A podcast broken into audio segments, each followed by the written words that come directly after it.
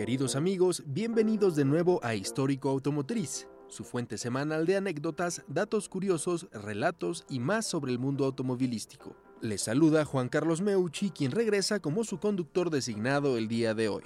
Hemos hablado de los sueños y cómo hay una tenue línea entre que se queden en nuestra psique y se materialicen, tal y como sucede con las grandes invenciones, sino cómo hubiéramos tenido a hombres en la luna.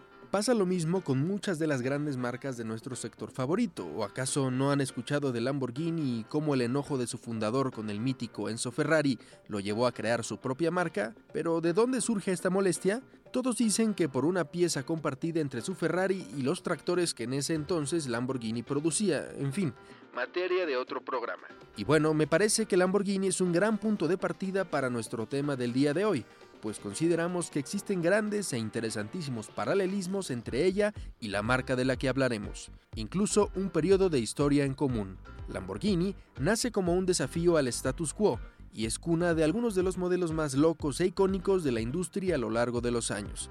Basta con ver al impresionante Countach para comprobarlo. La marca de la que hablaremos hoy también surge como un desafío a lo convencional y es creadora de algunos de los automóviles más radicales. Con ustedes, la historia de éxito de Pagani. Pagani, poesía automotriz.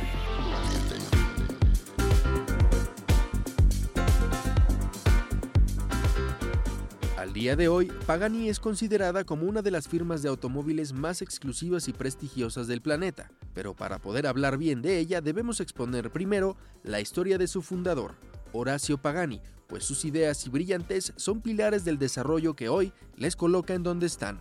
En nuestra opinión, así como en su momento nos encontrábamos con los gigantes de Ferruccio Lamborghini y Enzo Ferrari como personalidades referentes del mundo automotriz, hoy Horacio Pagani, junto con Christian von Koenigsegg y Mate Rimac, son las mentes más importantes del mundo automotriz. Y sí, sé que podrían decir que no son los CEOs o herederos de las marcas más grandes del mundo o con mayor producción, pero sí son, desde nuestro punto de vista, referentes, visionarios y fundadores de empresas diseñadas para romper paradigmas en el nicho de los superautos, autos que a todos nos hacen soñar. Horacio Pagani, a través de su creación, ha logrado hacer realidad su sueño de construir los automóviles más hermosos y tecnológicamente avanzados del orbe.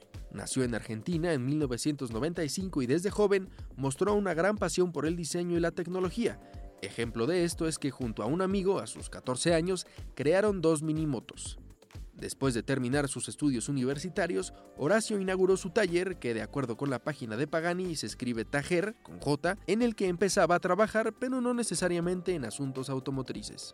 En 1978 comenzó a producir casas rodantes y para el 79 creó su primer auto de carreras, un F2, el cual debutó el 1 de marzo de 1979 en el Autódromo Las Parejas. Como les adelantamos, Lamborghini y Pagani tienen una historia compartida.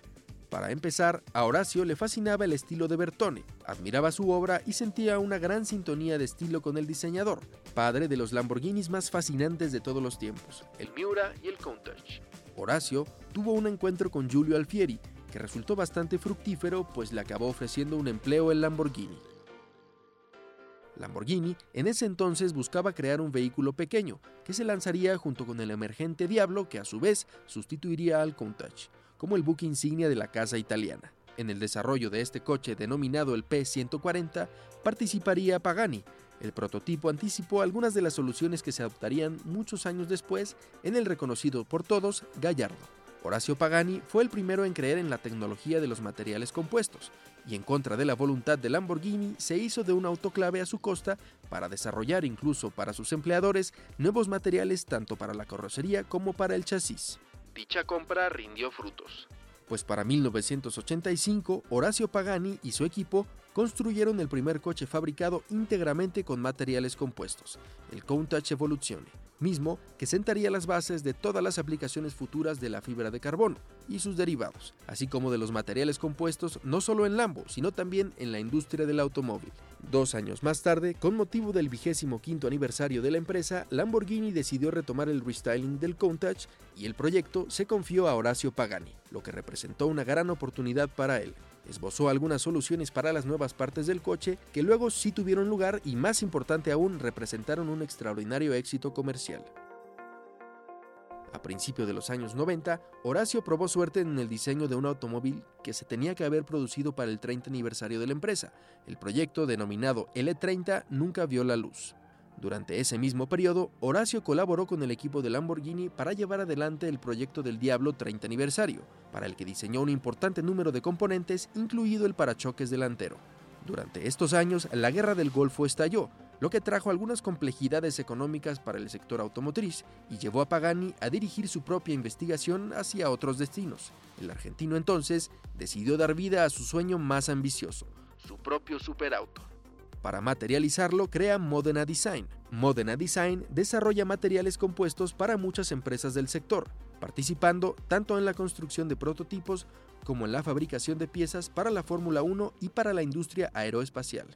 Pasaron los años y el incesante trabajo de la empresa le lleva a contar con un conocimiento cada vez más profundo sobre la fibra de carbono, lo que llevó al diseño y realización del primer coche 100% Pagani. Fue hasta 1998 que Horacio financió el proyecto del Sonda C12, que inicialmente se iba a llamar Fangio F1. Su intención era crear un coche tan cautivador a nivel emocional que los clientes potenciales fueran capaces de comprarlo sin siquiera pensarlo o considerar el precio. Las creaciones que posteriormente verían la luz contarían con algunos de los componentes más innovadores, especiales y novedosos. Sus autos, más allá de ser sumamente capaces, podrían ser fácilmente considerados como obras de arte. De acuerdo con Horacio, su forma debía ser sensual. Los arcos de las ruedas debían recordar a los pechos de una mujer y el capó trasero a sus caderas. En el interior, los asientos tendrían forma de pirámide invertida para envolver los hombros, dando sensación de poder al hombre y de protección a la mujer. Para el motor, la idea era conseguirlo directamente desde Mercedes-Benz, y Pagani estaba contento con ello. Al final, se decidieron por uno de 12 cilindros, y es ahí donde inicia la legendaria colaboración entre las firmas. Durante el Auto Show de Ginebra de 1999, el Sonda C12 fue revelado ante el público y a partir de este momento, el mundo conoció de lo que Pagani era capaz de hacer. El diseño del automóvil era algo nunca antes visto y desde luego resaltó desde el primer minuto entre todos los demás productos expuestos. Ninguna firma aplica mejor el dicho calidad por encima de cantidad Pagani, y es que a pesar de contar con más de 20 años de historia, solo tres generaciones, por llamarles de alguna manera, de sus superautos han conocido la luz, el Sonda, el Guaira y más recientemente el Utopia. Eso sí, prácticamente de cada modelo existe una versión roadster y una versión de pista así como una serie de ediciones especiales extremadamente exclusivas.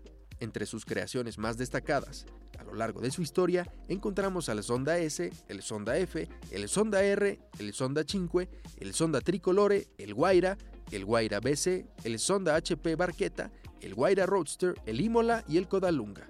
Cada uno de ellos mejora en algún aspecto, ya sea estético o mecánico, que el anterior. Lo que todos ellos tienen en común es el sonido de sus escapes, que a pesar de que pueda variar un poco entre modelos, se mantiene como uno de los más reconocibles, poderosos y llamativos de la industria, digno de un auténtico vehículo de carreras. Simplemente wow. Ahora, es momento de que conozcan algunos de los datos más relevantes de los modelos más emblemáticos de la firma. El Sonda F, por ejemplo, se llama así por Juan Manuel Fangio, el legendario piloto argentino, amigo de Horacio Pagani y pilar de la creación de la marca. El Guaira, por otro lado, fue llamado así pues la palabra en quechua significa viento. El superdeportivo, además de ser considerado por muchos como uno de los automóviles más atractivos de la historia, es también uno de los más revolucionarios gracias a su sistema de aerodinámica activa. Los Guaira BC son llamados así en honor al primer cliente de Pagani en la historia, Benny Cayola. El Utopia es la creación más reciente de Pagani y aunque también es el más moderno, es la mezcla perfecta entre un Guaira y un Sonda, y creo que también funge como un regreso a los orígenes por parte de sus creadores. En fin, no cabe duda que cada unidad que haya rodado por la línea de producción de Pagani es especial, se trata de obras de ingeniería temporales que son capaces de cruzar la línea entre la tecnología y el arte, y que o pueden guardarse como una pieza de colección o pueden ir a altas velocidades por el circuito de tu preferencia. Ese equilibrio es cada día más difícil de encontrar y por eso Pagani es una marca tan cercana a los corazones y sueños de los entusiastas, porque nos da la seguridad de que a pesar de todo hay marcas que aún se acuerdan de nosotros. Insistimos, Hemos sido superficiales en las increíbles características de los modelos, pues seguramente serán materia de un programa independiente en el que podremos profundizar en ellos. Sin más, es momento de despedirnos. Esperamos que el programa de hoy haya sido de su agrado. Les agradecemos que si ese fue el caso, compartan este y los demás episodios con sus amigos. Nos vemos la próxima semana. No olviden seguirnos en Instagram y TikTok en Histórico Automotriz para enterarse de todas las novedades del podcast, datos curiosos e incluso segmentos animados y clips de lo que ya escucharon.